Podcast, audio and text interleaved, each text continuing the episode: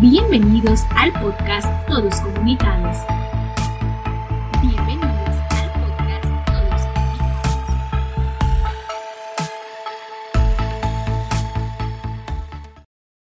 Hola a todos, bienvenidos a un nuevo episodio del podcast Todos Comunicados. En este nuevo episodio hablaremos acerca del capítulo número 3 como tema Raíz humana de la crisis ecológica. Es necesario reconocer la raíz humana de la crisis ecológica Propongo que nos detengamos en el paradigma tecnocrático dominante y en el lugar del ser humano y de su acción en el mundo. La tecnociencia bien orientada puede mejorar la calidad de vida del ser humano, pero estos conocimientos científicos y sobre todo el poder económico para utilizarlos están en manos de muy pocas personas que tienen, de este modo, un dominio impresionante sobre el conjunto de la humanidad y del mundo entero. Esto supone un riesgo tremendo. El problema fundamental es, sin embargo, más profundo.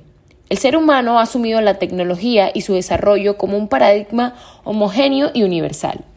De este modo se ha considerado la naturaleza como algo informe y totalmente disponible para su manipulación. Esto ha llevado a la idea de un crecimiento ilimitado que supone la mentira de una disponibilidad infinita de los bienes del planeta. La metodología y el objetivo de la tecnociencia se han convertido así en una cosmovisión que condiciona la vida de las personas y el funcionamiento de la sociedad.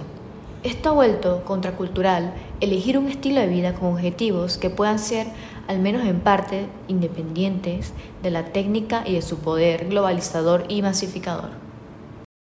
La cultura ecológica no se puede reducir a una serie de respuestas urgentes y parciales a los problemas que van apareciendo en torno a la degradación del ambiente, el agotamiento de las reservas naturales y a la contaminación.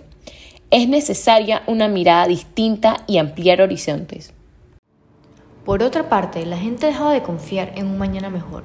No obstante, tampoco se imaginan renunciando a las posibilidades que ofrece la tecnología.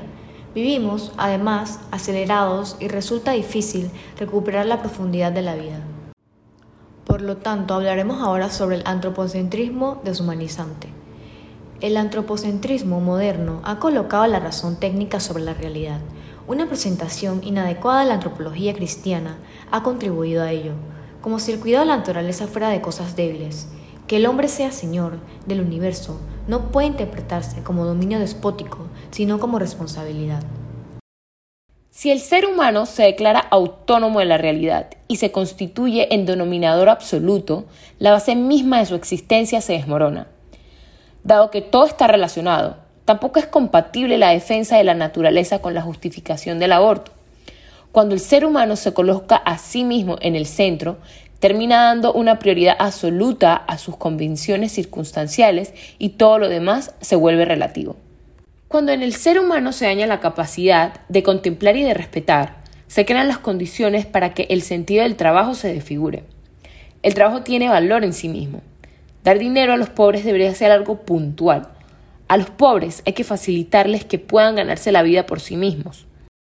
El trabajo es una necesidad, parte del sentido de la vida en esta tierra, camino de maduración, de desarrollo humano y realización personal. En este sentido, ayudar a los pobres con dinero debe ser siempre una solución provisoria para resolver urgencias. El gran objetivo debería ser siempre permitirles una vida digna a través del trabajo. En cuanto a la investigación, podemos señalar que el catecismo enseña que las experimentaciones con animales solo son legítimas si se mantienen en límites razonables y contribuyen a cuidar o salvar vidas humanas. No sería legítimo frenar la investigación, pero sí poner límites éticos a una actividad humana, que es una forma de poder que tiene muchos riesgos. Es difícil omitir un juicio general sobre el desarrollo de organismos genéticamente modificados. De hecho, las mutuaciones genéticas también se dan en la naturaleza de forma espontánea, pero en la naturaleza estos procesos son muy lentos. Se debería investigar de forma libre e interdisciplinaria acerca del daño que pueden causar los cereales transgénicos a los seres humanos. Se suele justificar que se traspasen todos los límites cuando se experimenta con embriones humanos vivos. Se olvida que el valor inalineable de un ser humano va más allá del grado de su desarrollo. Gracias por escuchar este episodio dedicado para ustedes, hermanos. Esto es con el fin de dejar una enseñanza o conocimiento de temas que se presentan día a día en nuestra sociedad. Dios les acompañe y les bendiga. Recuerden suscribirse en nuestras plataformas de podcast. Los esperamos para un próximo episodio. Hasta luego.